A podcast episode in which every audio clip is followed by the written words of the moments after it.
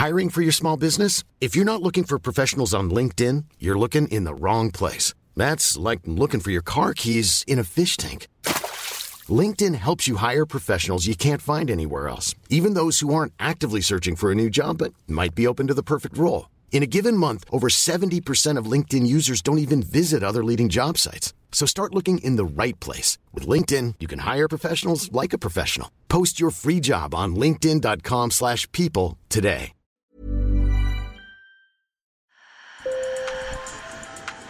Bonjour. Hello. Hola. Marhaba bikoum. Sur le fil, Le podcast d'actu de l'AFP. des nouvelles choisies pour vous sur notre fil info.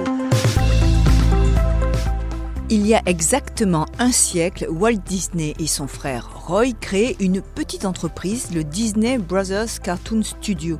Aujourd'hui, la Walt Disney Company est devenue un empire du divertissement mondial. Alors on aurait pu espérer un anniversaire à l'image du royaume enchanté de Disney.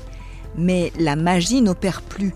La marque Disney est l'une des moins populaires aux États-Unis, arrivant à la 77e place sur 100. Cette disgrâce tiendrait aux prises de position pour la diversité et les droits LGBT de la firme, trop marquées pour les plus conservateurs. En Floride, cœur de l'empire Disney, cela a même tourné à la guerre ouverte avec le gouverneur républicain. Je vous emmène donc à Miami, à la rencontre d'un Mickey devenu très politique, en compagnie de notre correspondant sur place, Gérard Martinez. Sur le fil.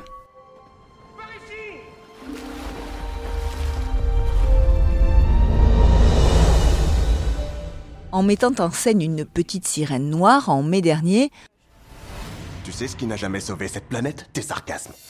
ou un super-héros gay dans Les Éternels, le dernier opus des Avengers de Marvel, Disney bouscule les plus conservateurs. À travers ses productions, Disney est accusé d'être trop woke par la droite républicaine, notamment par Ron DeSantis, le gouverneur de Floride. Dans cet État, Disney a pas moins de 5 parcs à thème. C'est un poids lourd économique avec ses plus de 70 000 employés.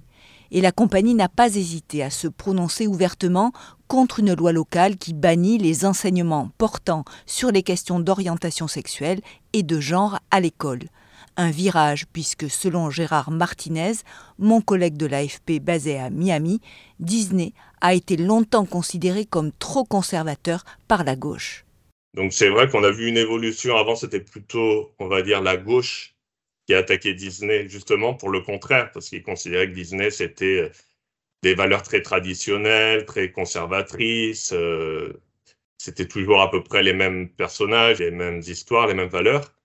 Et maintenant, Disney est attaqué par, euh, par la droite pour des raisons différentes, parce que finalement, elle a cherché à faire évoluer un peu les images et les histoires qu'elle raconte. Après, c'est vrai que l'entreprise, ces dernières années, a commencé à être plus consciente de, de la diversité. La place de la compagnie, on va dire, dans la société américaine n'a pas vraiment changé. Euh, c'est toujours le géant du divertissement, donc il y a toujours ce, ce divertissement avant tout.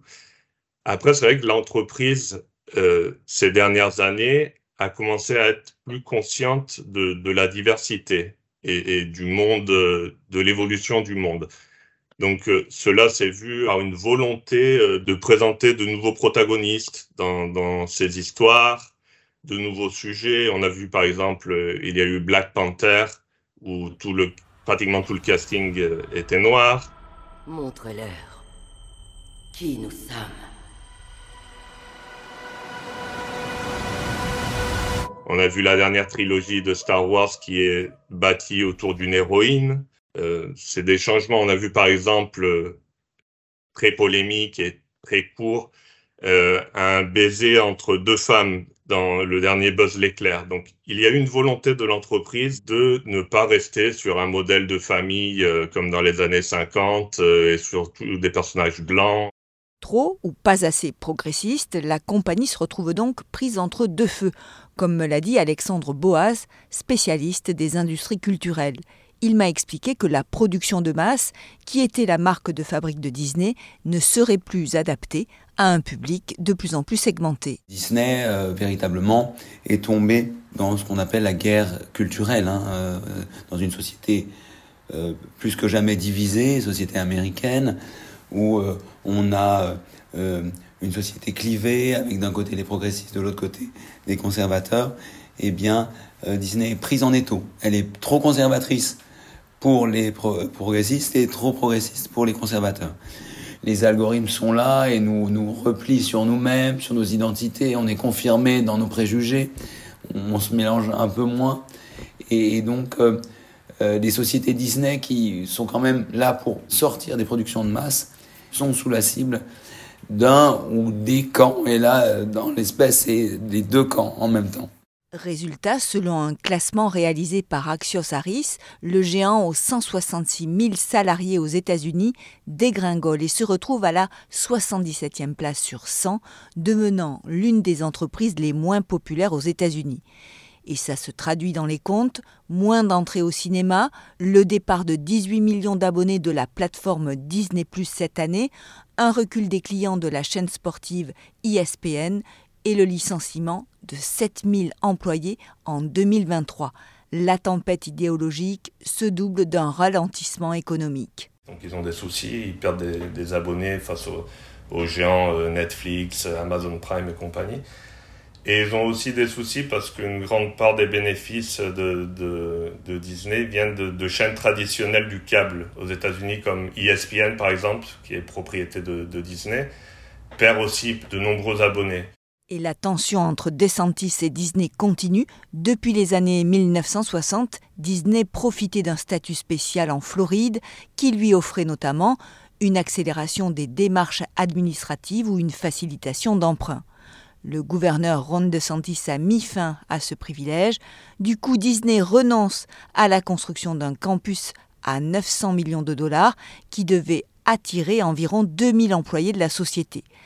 Bref, l'ambiance n'est pas radieuse chez Disney, qui aurait certainement rêvé d'un anniversaire plus féerique. Ça a un peu gâché leur, anniversaire et c'est vrai que c'est une entreprise qui a toujours essayé de très bien contrôler son image, de, tout a, été fait pour que ce soit toujours un peu le conte de fées, euh, tout a été parfait. D'ailleurs, le fondateur de l'entreprise Walt Disney avait cette idée de que tout devait être, il était très perfectionniste et tout devait être très contrôlé. Et, l'entreprise a grandi avec, euh, avec cette notion. Et c'est vrai que du coup, c'est d'avoir cette bataille euh, avec un, gouverneur, un homme politique important. Je pense que c'était pas dans les plans de, Disney. Ils n'avaient pas prévu peut-être que la réaction de la Floride et de, de Santis allait être si virulente. Donc oui, je pense que ça a un peu gâché ce qu'ils avaient prévu. on est un peu loin du conte de fées et du bonheur pour toute la famille. Merci de nous avoir écoutés. Si vous aimez ce podcast, parlez-en autour de vous. Sur le fil revient lundi. Je suis Emmanuel Bayon. À bientôt.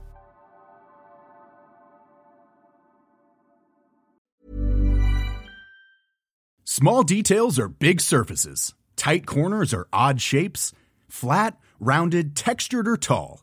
Whatever your next project, there's a spray paint pattern that's just right because Rust new Custom Spray 5 and 1 gives you control with five different spray patterns. So you can tackle nooks, crannies, edges, and curves without worrying about drips, runs, uneven coverage, or anything else. Custom Spray 5 and 1.